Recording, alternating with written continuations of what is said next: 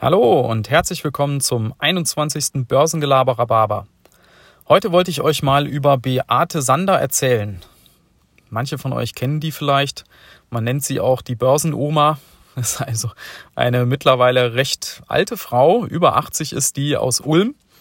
Und ähm, ja, was ist an der so besonders? Also äh, die interessiert sich eben auch für Börse schon seit einigen Jahren und hat tatsächlich aus 30.000 Euro Startkapital mittlerweile ein Millionenvermögen gemacht. Also Ende 2019 hat sie selber gesagt, stand sie mal bei über zwei Millionen Euro.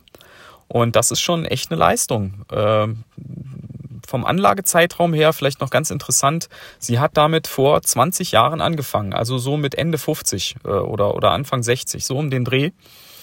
Das ist also vielleicht kurz zum, zum Hintergrund von ihr. Wer ist das eigentlich? Das ist eine Lehrerin, also eine ehemalige Berufsschullehrerin und die hat sich wohl damals mal äh, in der Schule, sollte sie eine Börsen AG aufmachen und äh, das war so zu Zeiten des neuen Markts. Da, da ging ja die Börse richtig nach vorne und das war ein Riesenthema. Und da hat wohl der Schulleiter gesagt, hier können Sie da nicht mal eine AG machen und wir wollen da auch was machen für die Schüler, dass die da mal in Berührung kommen mit. Und so ist sie dann auch da zu den Aktien gekommen und hat dann eben auch selber angefangen.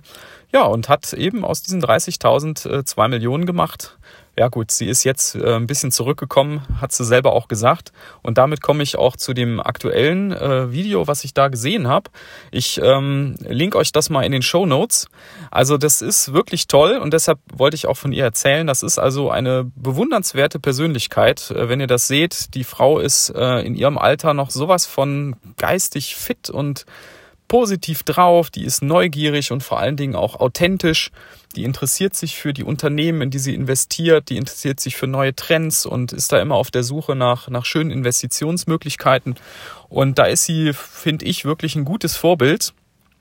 Und äh, was auch ganz äh, witzig war noch, die hatte tatsächlich den richtigen Riecher und ähm, wer da sich so ein bisschen dran gehalten hat, der hat vom Timing her jetzt genau richtig gelegen. Und zwar hat die in der Corona-Krise, also das Interview, was ich euch da verlinke, das ist aus Mitte März, da hat sie gesagt, jetzt muss man kaufen, jetzt muss man einsteigen, die Börsen sind richtig zurückgekommen. Und da hat die Moderatorin fragt dann noch dreimal nach, sollte man jetzt wirklich und in diesem Umfeld, ja.